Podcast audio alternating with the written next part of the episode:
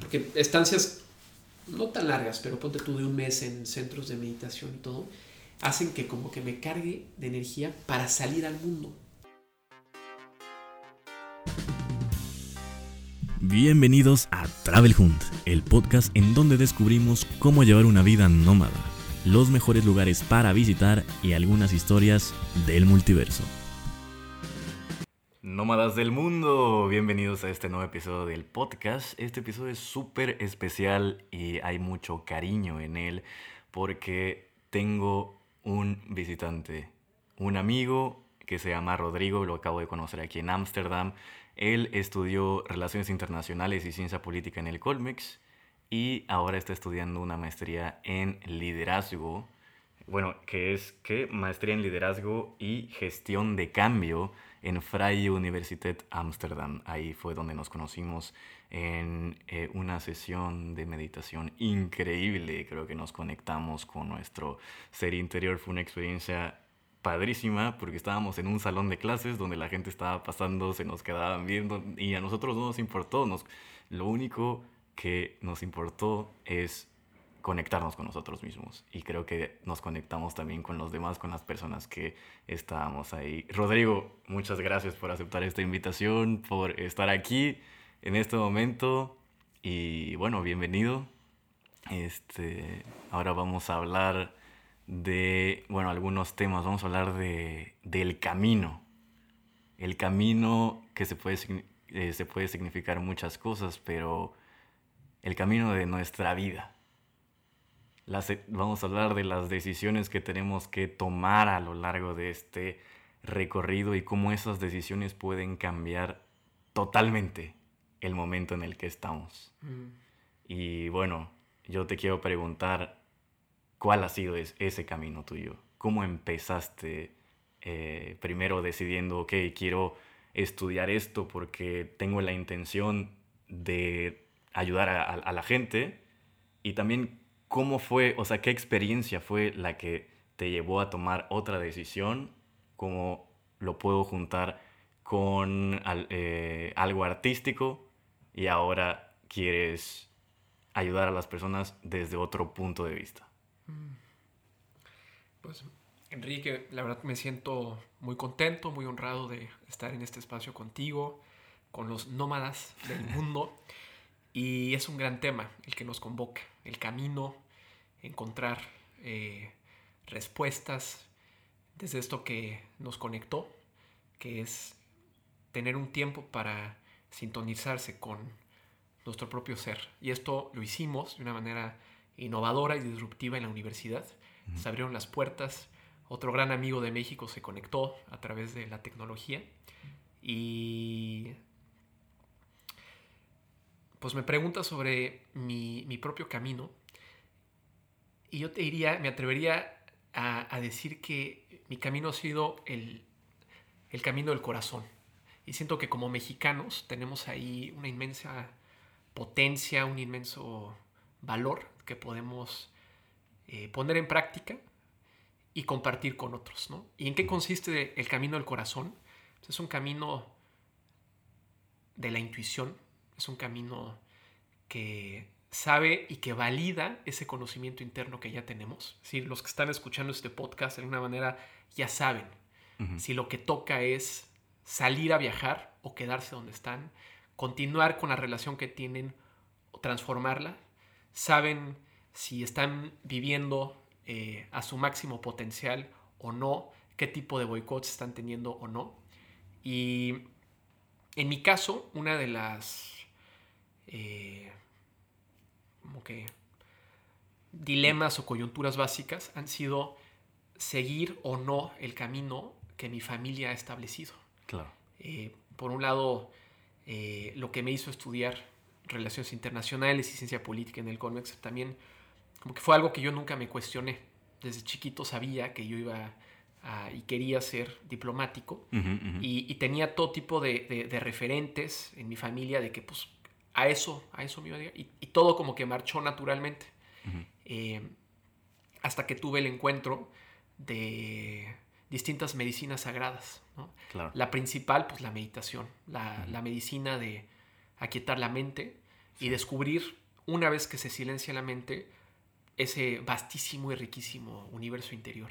Claro. Y poco a poco fui descubriendo ahí elementos sobre la naturaleza humana, eh, sobre nuestra naturaleza esencial que la llaman Ananda, que es la dicha suprema, y nadie me lo contó, fue una experiencia propia, fue como probar ese néctar, y de hecho eso está en todos, así estamos fabricados como seres humanos. Eh, pero eso fue una medicina. Y otra medicina eh, fue la de eh, la medicina sagrada del yagé, que tuve oportunidad de, de- de probar. Y que ¿En- en- ¿A dónde fuiste? este- esto, fue un, esto fue en el año 2010. Un gran amigo de la prepa me invitó a ser intérprete de un documental que pueden encontrar en YouTube que se llama eh, Sobre los orígenes del chamanismo colombiano. Ah, perfecto. Y ese... Voy a compartir el link Sí, cuando... y ese, y ese, eh, ese, link- ese documental se hizo para de alguna manera desmitificar eh, la imagen del chamán ante el público francés. Y la idea fue eh, entrevistar a, a- a médicos eh, alópatas, a políticos, al gobernador de la región de Nariño, a funcionarios públicos, como que entendían sobre el rol que tenía esta medicina sagrada en el trabajo que estaban realizando. Entonces durante una semana, una semana y media estuve ayudándole a entrevistar y me dijo, perfecto, pero ya, para con el rollo cognitivo, para el rollo, y ahora ten la experiencia directa de la medicina. Eh, yo estaba un poquito dudoso, pero al final dije, va, ¿no? Y yo creo que ha sido la experiencia más fuerte que he tenido en cuanto a, a lo disruptivo, a lo que me abrió a un campo de conocimiento que era desconocido y que, me, y que al mismo tiempo me dio respuestas que en el fondo de mi ser ya sabía que existían. De alguna manera, para mí el trabajo de descubrir ese dharma, ese propósito, ese llamado, esa dirección, es más la de un arqueólogo que descubre, mucho menos la de un inventor que crea algo nuevo. Claro. Las respuestas ya están dentro. Y no es casualidad que tengamos química con las personas con las que tenemos química, que hayamos nacido en la familia en la que... Entonces es como, como descifro y encuentro Claro. y resuelvo la ecuación. Tiene todo el sentido del mundo, sobre todo con la ley física de, o sea, eh, no hay nada que se crea, sino solamente se transforma. O sea, la materia no se crea ni se destruye, sino solo se transforma. Creo que, o sea, todo lo que existe en este universo, incluyendo, ah, incluyéndonos, pues ya está. ¿sí? No, hay, no, no, no podemos inventar nada, no podemos crear nada, pero sí podemos transformar. Y eso es importante, ¿no? O sea, hay- podemos enfocarnos en, en qué significa esa transformación. Así es. Oh. Y, y yo también le agregaría descifrar. Ujú. ¿no? Descifrar en, en eso que aparenta ser una cotidianidad rutinaria, se esconden tesoros, se esconden respuestas, se esconden pistas que están ahí. Entonces, para mí, eh, el trabajo es como despertar, ¿no? Despertar a, a entender eh, de qué va.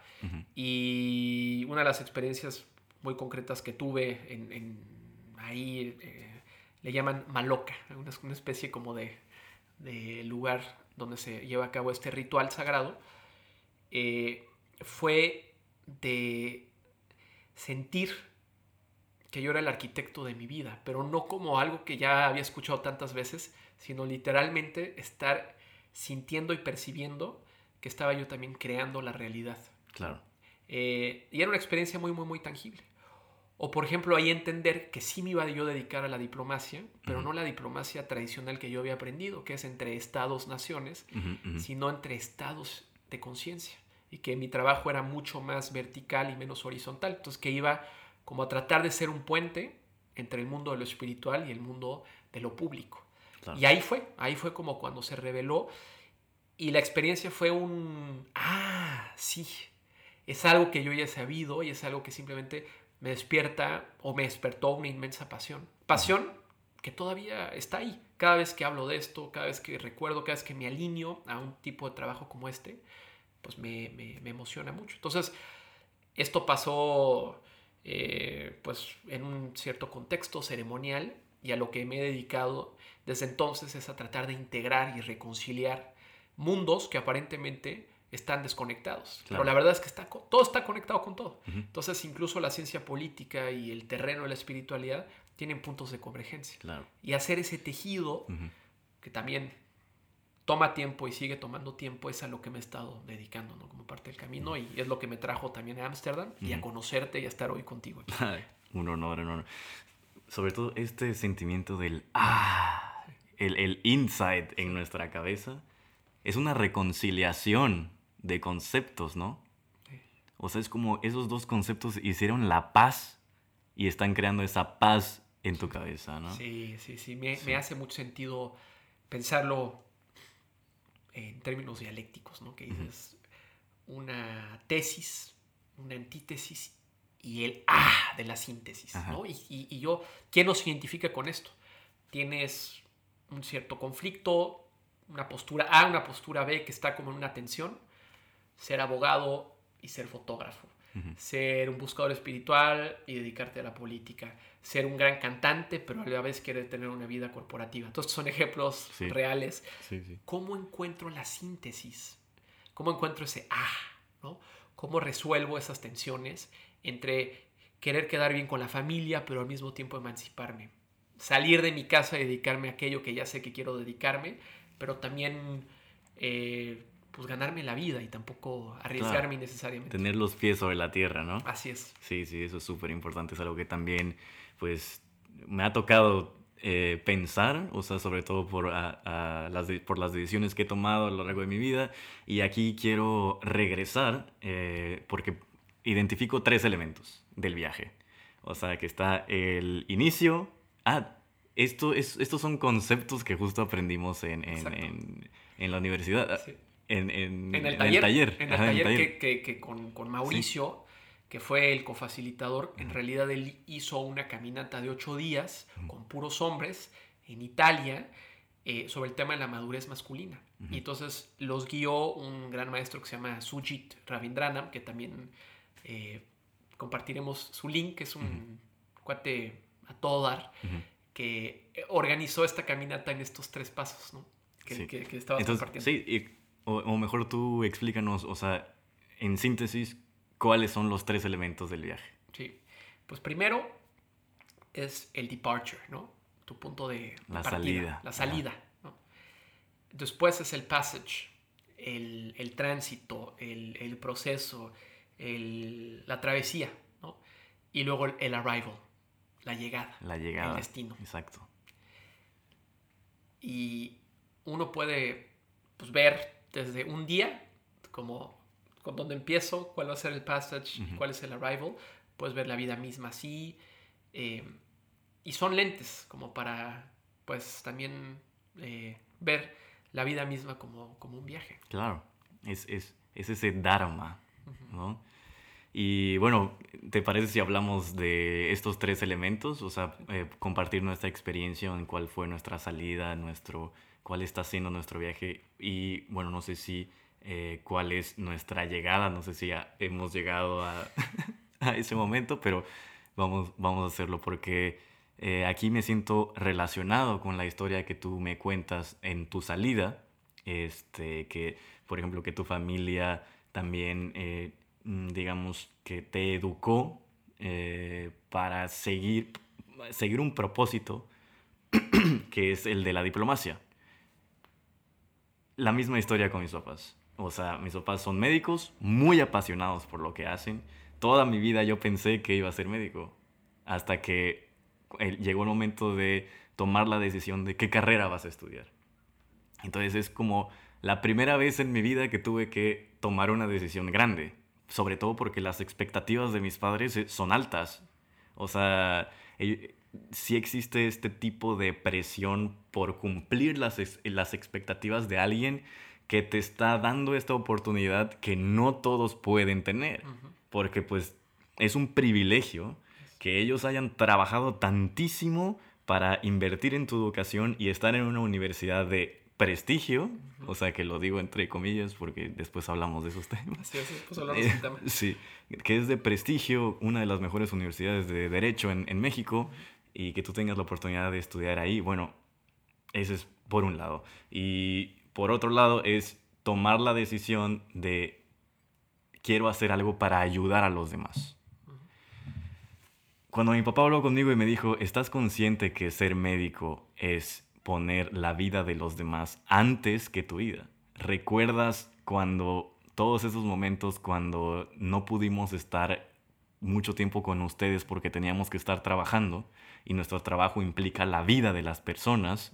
O sea, si alguien te habla a las 3 de la mañana tienes que ir porque si no alguien se va a morir. Entonces, ¿estás listo para aceptar esa responsabilidad, para aceptar ese compromiso? ¿Sabes a lo que te estás enfrentando? Y en ese momento dije, sí, pero es que, pero yo lo quiero. Y después me senté y lo pensé mejor, ok, eh, seguí un, o sea, mis papás han seguido una vida institucional y dije, conozco también los, los problemas que existen en las instituciones del país, entonces dije, ah, pues voy a estudiar derecho y así arreglo estos problemas, ¿no? claro, el estudiante de primer año empieza con muchas ilusiones, ¿no? Y es, es un estudiante distinto al del último año de la carrera y sobre todo cuando ya empezaste a trabajar y empezaste a ver la, la realidad de cómo es que funcionan las cosas. Y en un país como México, donde todo es contactos, nepotismo, eh, flojera y corrupción, pues claro que no es muy alentador en seguir una vida pública, refiriéndome a la administración pública, ¿no? Porque pues escuchas en todos lados, esto nunca va a cambiar. Y de e, ese mindset de esto no va a cambiar y no hago nada para cambiarlo, pues ya empezamos mal desde ahí, ¿no? Que creo que eh, así es como están relacionados nuestros, eh, nuestro departure, nuestra salida del viaje. O sea, estuvimos, no sé, cuatro o cinco años en la universidad.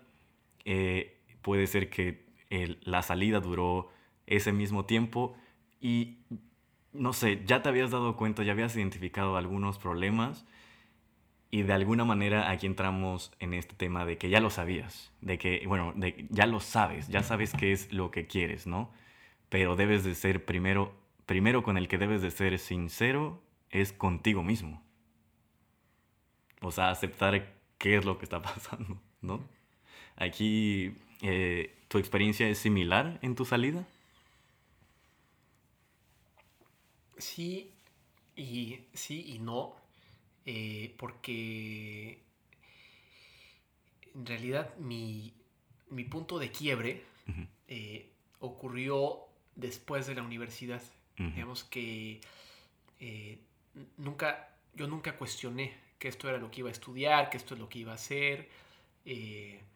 La, la, escuela en la que estuve que es muy enfocada en lo que se hace, uno pues lee y escribe y lee y escribe y lee y escribe y, nada, y estás casi casi en una torre de Babel leyendo y estudiando, un poco desconectado del, a diferencia tuya, del mundo laboral y de las experiencias y de esos choques entre el idealismo inicial y luego ver las realidades institucionales tan difíciles, como que en mi caso se mantuvo, se mantuvo, se mantuvo, se mantuvo, se mantuvo, y, y los quiebres vinieron cuando empecé eh, mi, vida, mi vida profesional. Em, donde lo que me pasaba es que yo siempre supe que me, interesaban los temas de desarrollo. Y estuve, tuve la fortuna de trabajar en un, pues, en un organismo internacional, en el, en el PNUD, que es la, Agencia de Naciones Unidas para Estudios del Desarrollo, luego en una ONG muy buena que se llama Transparencia Mexicana, pero yo, yo sentía que no llegaba a tocar el tipo de profundidad que necesitaba mi ser. Y ahí una reflexión. Cada quien está configurado de manera distinta y encontrarte y saber cómo funciona, así que lo que necesitas también es, bueno, es, trabajo. Finalmente, eh, todo el viaje es al final un viaje de autoconocimiento. Me encanta la, cita de Marcel Proust que dice, el verdadero viaje de descubrimiento eh, no consiste en conocer nuevos parajes, sino en ver la vida con otros ojos. Ese es el verdadero viaje de descubrimiento. Claro que ayuda mucho cuando te mueves y sales de tu zona de confort empezar a mirar la vida con otros ojos.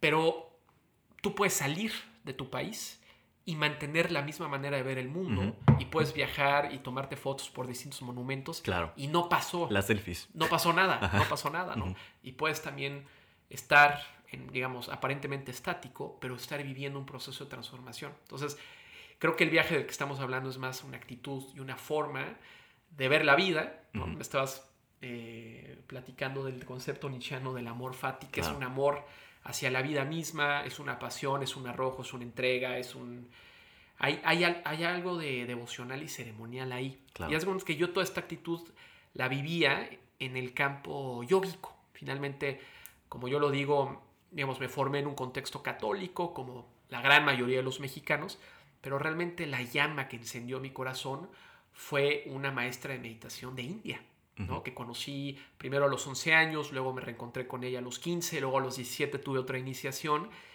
y ahí yo decía, esto está lleno de vida. ¿no? Aquí es donde yo sentía la experiencia directa de la nanda, de la dicha, ¿no? Decía, puta, aquí está lleno de vida todo esto. Y eh, en mis trabajos no veía que, que- que pudiéramos eh, llegar a ese espacio. Hasta que conocí a- al que eh, durante seis años fue mi jefe, pero más que un jefe, fue un hermano, un maestro, un mentor. Y curiosamente es alguien que ya estaba presente en mi vida desde chico. Había sido mi entrenador de, de tenis y nos reencontramos y resulta que él en- también en su propia búsqueda eh, pues estaba a cargo de una empresa de consultoría que da talleres de liderazgo para funcionarios públicos Eh, y, y en esos talleres eh, teníamos la oportunidad de plantearnos las grandes preguntas de la existencia en el contexto laboral. Entonces pueden imaginarse a subsecretarios, a gobernadores, a alcaldes, preguntándose quién soy, a dónde voy, cuáles son verdaderamente los principios que en un primer momento me hicieron querer ser servidor público. Es decir, ese ímpetu inicial del estudiante de primer grado Claro. es importantísimo valorarlo. Es sí. importante, muchas veces se trivializa, como, ah, qué iluso, qué idealista. No, Claro, claro. Es, más bien, ahí está. Esa es la. Es como. Es el acto puro de la esperanza que nace en el espíritu joven. Y, y nada ni nadie debe quitárnoslos. ¿no? Ese, es, ese es un, ese es un- Creo que es uno de los grandes regalos que yo, por ejemplo, estoy experimentando contigo en la misma universidad. Que Sí. en realidad la gran mayoría de nuestros compañeros que, que- que son de acá, pues tienen 22, 23 años, 21, ¿no? Y, y yo veo en ellos esta ilusión de querer comerse el mundo, de estar muy conectados con el deseo de hacer el bien. Y es muy importante que eso se mantenga, que eso se conserve, que eso, ¿no? Entonces, lo que hacíamos era crear espacios de aprendizaje para que ellos recordaran eso. Eh, y digo, no siempre, evidentemente, mm, no siempre fue exitoso, pero sí hubo dos que tres experiencias donde yo decía, aquí, aquí sí estamos haciendo un trabajo, ¿no? De regresar como la espiritualidad eh, en el campo de lo público. Ujú. Entonces, pues se imaginarán todos mi inmenso emoción cuando, cuando vi este trabajo, cuando vi que existía, cuando lo conocí.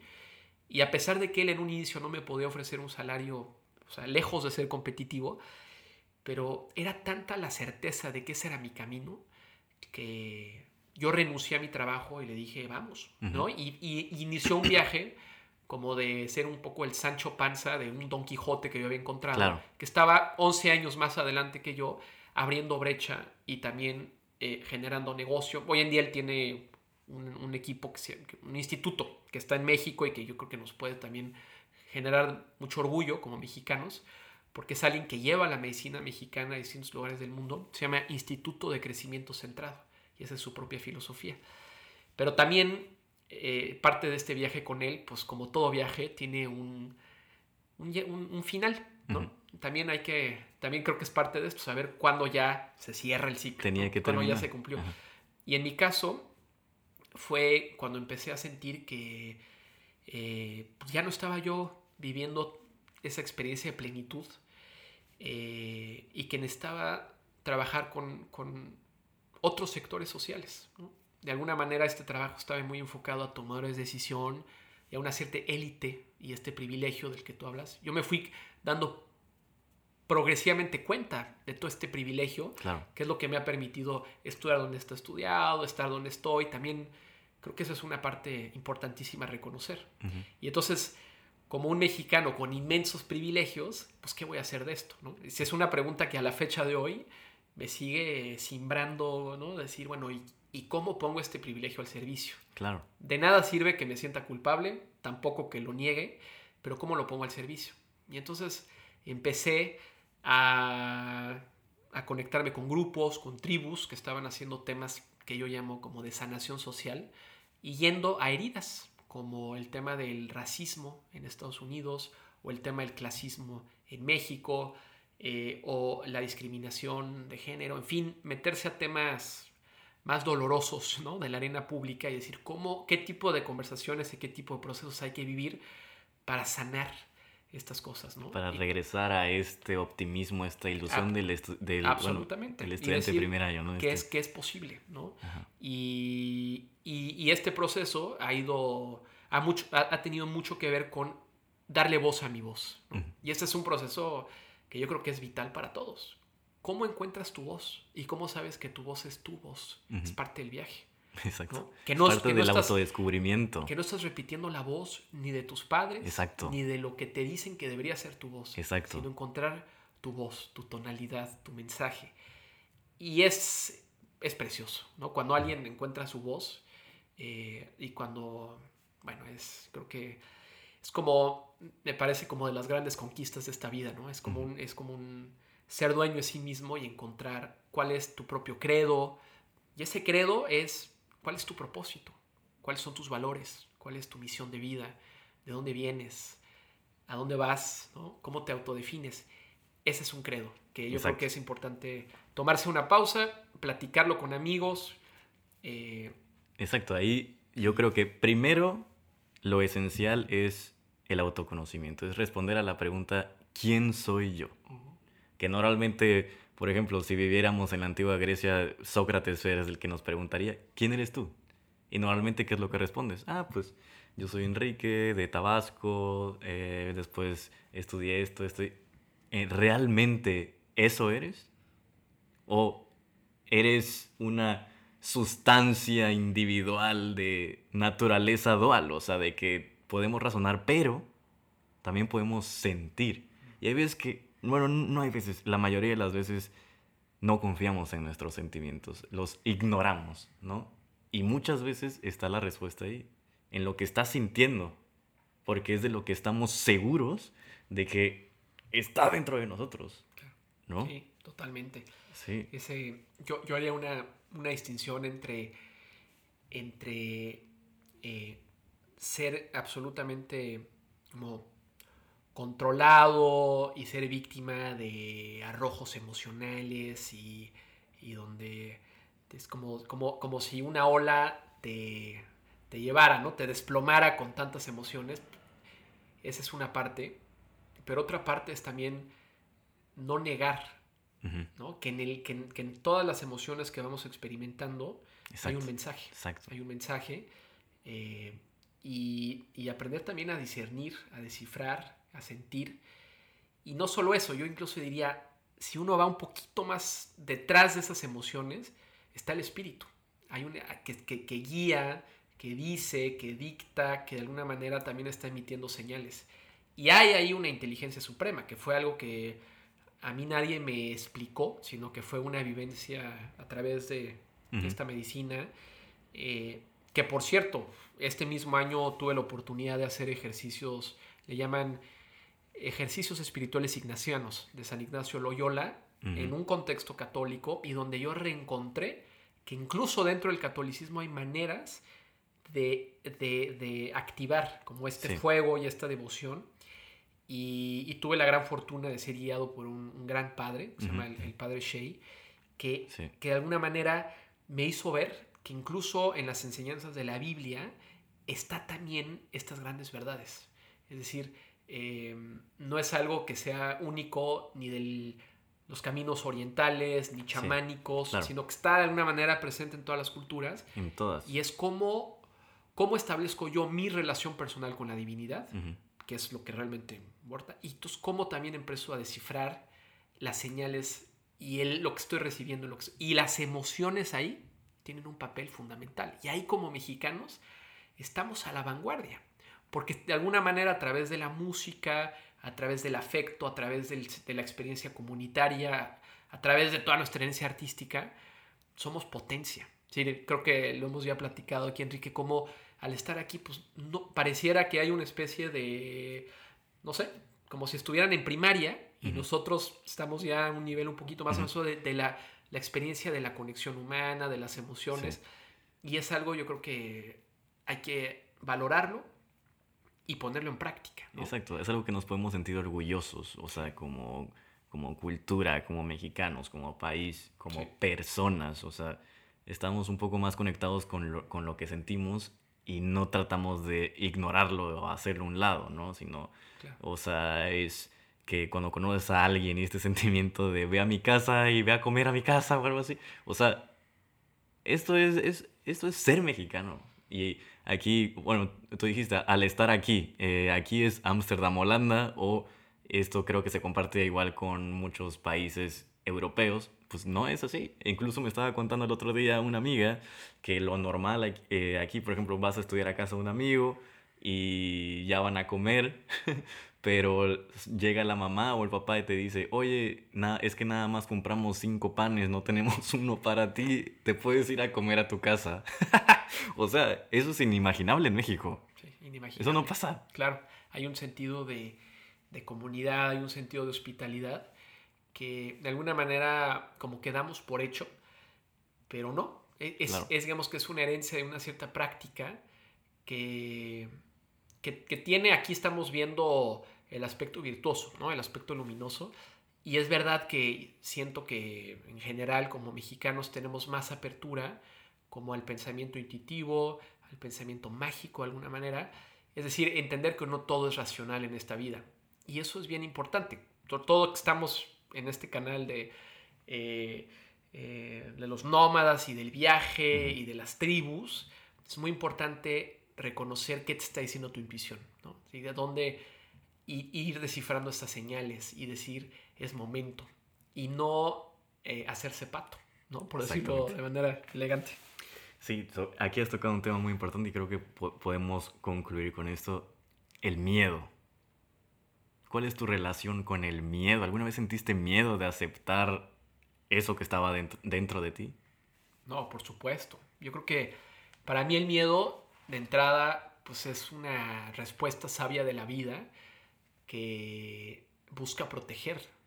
Si el miedo existe para también cuidar la vida. Es decir, eh, hay, un aspecto bien virtuoso del miedo. Hay que escuchar el miedo. Cuando estamos sintiendo miedo, ¿por qué estoy sintiendo miedo? ¿De, qué manera la vida misma me está protegiendo de un posible peligro? Pero eso es una cosa. Y otra cosa son pues, todas estas fantasías reales o imaginadas que, nos bloquean ¿no? de, ser quien realmente estamos llamados a ser.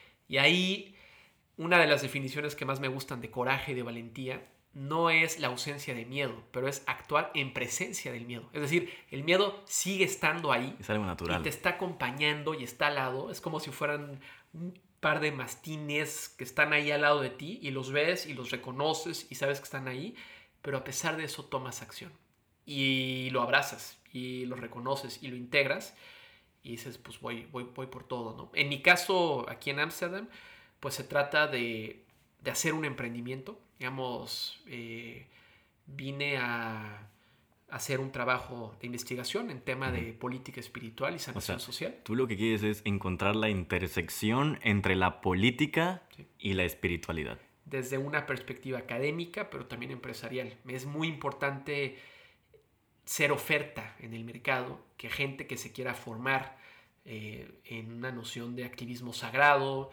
en una noción de liderazgo iluminado, en una noción de una política un poco más consciente. Aquí las palabras no, importan tanto, es un poco ver cómo conecto mi proceso de desarrollo humano, la realización de mi ser, con mi servicio público, para aquellos que tengan ese llamado. Claro. Que de alguna manera eh, es lo que yo esperaba. Cuando yo entré al colegio, lo que mi gran tristeza fue ver que en ningún momento nadie me estaba hablando de aquello que yo estaba experimentando en el camino del yoga.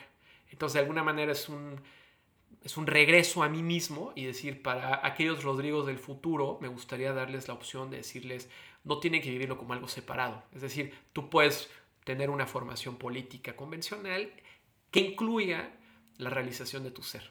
Y entonces, pues es un trabajo de ir derribando las fronteras para regresar a la unicidad. Y, yo siento que son, es parte pues, de los paradigmas de la educación que ya viene, ¿no? Como ir, eh, que ya no nos cuenten el cuento de que el mundo interno es uno y el mundo externo es otro. Claro. Estamos, somos uno. Y, y, lo puedo entender, lo puedo entender, porque este mundo funciona así. O sea, funciona con una tesis y una antítesis. Es, soy hombre porque no soy mujer. Soy alto porque no, o sea, no soy chaparro. Eh, está, es de día porque no es de noche, ¿no?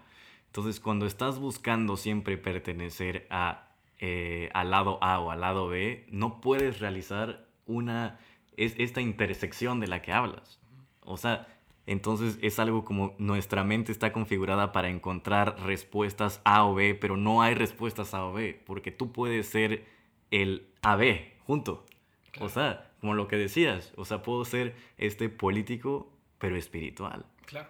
Y no está peleado. No está peleado. Y puede ser un, un ave, ¿no? un, ave, me encanta eh, además el juego de palabras que acabas de hacer. Puede ser un ave que para volar necesita las dos, ¿no? Necesita también integrar sus dualidades. Entonces cada quien eh, ya sabrá, ¿no? Cuáles son sus propias dualidades. Ahora, hay gente que no, no tampoco las tiene y hay gente que tiene muy claro a dónde va, lo que tiene que hacer y está perfecto. Pero si eres de los que se identifica con sentir estas fracturas dentro de ti o estas energías que van como en sentidos opuestos, la gran invitación es reconciliación, búsqueda de síntesis y encontrar estas dos, que se necesitan las dos alas para que el ave, el ave vuela, emprenda su vuelo. Qué precioso. Hermosa reflexión, hermano. Sí, no, pues aquí co-creando. sí. Oye, pues muchísimas gracias por estar aquí, por hacer este podcast, por hablar de tus sentimientos, de tus sueños, de lo que quieres hacer aquí en Ámsterdam, de cómo, bueno, de haber contado tu historia y ser, haber sido sincero en, e, o sea, con, con esas palabras, ese sentimiento, de verdad te lo agradezco muchísimo. Espero que este sea el primero de muchos porque hay, o sea, de lo que hablamos podemos escoger algunas cosas que pueden ser temas completamente aparte y podemos hablar por horas y horas y horas. Entonces, creo que los nómadas del mundo estarán contentos de escuchar, de escucharte otra vez, de escuchar qué, qué más hay en ti y pues de saber cómo, cómo te está yendo. Oye, Rodrigo, este, cómo va en su camino, cómo va en su Dharma. Claro, no, y una de las reflexiones que más me gustan es la de esta filosofía sudafricana del Ubuntu. Soy porque somos. Y la única manera también de entender mi individualidad es entenderme como parte de una construcción colectiva. Entonces, feliz de estar siendo parte de los nómadas del mundo, feliz de, estar contigo aquí, Enrique. Gracias por la invitación. Y para todo aquel nómada que tenga también preguntas, sugerencias, comentarios o preguntas que a lo mejor eh, le gustaría que platicáramos en un futuro, si es que así lo desean, pues encantado y a la orden. ¿Cuál, eh, ¿Cuáles son tus redes sociales, o sea, para que te puedan contactar? Claro, pues me pueden encontrar en, en Facebook como Rodrigo Martínez Romero, punto 3, porque hay varios, han, eh, habemos varios. Rodrigo. Punto... Rodrigo Martínez Romero, punto 3. Ah, Rodrigo Martínez Romero. Y en, en Instagram, Rod MTZ Romero estoy poco a poco abrazando mi Instagram. Verán que ahorita tengo muy poquitas fotos, pero ahí tengo un altar muy querido para mis abuelos. Y bueno, estaré ahí compartiendo con ustedes. Y en el, y en el Twitter es Respira. Respira. Es, un, es, un, recordatorio a... ¿Ese es tu usuario? Arroba Respira. Respira. Wow, te, oye, te conseguiste... bajo, respira, guion, sí. Ah, ok. Guión bajito, pero es Respira. Te conseguiste un buen usuario porque Respira creo que es una palabra muy... Sí, sí, sí. Es, es, regresar a, ese acto natural donde pues al final aquí Enrique y yo pues nos expresamos como nos expresamos, pero al final no hay lenguaje ni más sofisticado ni más sencillo que la respiración para regresar a uno mismo y desde ahí encontrar eh, lo que siempre hemos estado buscando. Ese es, ese es el verdadero destino del viaje. Ahí regresamos. Gracias, mi hermano. Gracias a ti, hermano. Gracias, es un honor. Y pues bueno, saben que eh, me pueden hablar en Instagram, estoy como trap-el en Facebook Travelhund, Twitter Travelhund. Para los patrons eh, pueden escuchar el audio de prueba que hicimos antes de este podcast, o sea, nada más, eh, pues estábamos teniendo una plática así súper normal y pues tengo que probar el micrófono. Esto lo voy a subir a Patreon. Ya saben que solamente ustedes tienen acceso al detrás de cámaras, al detrás del podcast y todo lo que está pasando aquí en la comunidad nómada. Muchas gracias, los quiero y les mando un besote. Ups, puse mal la contraseña.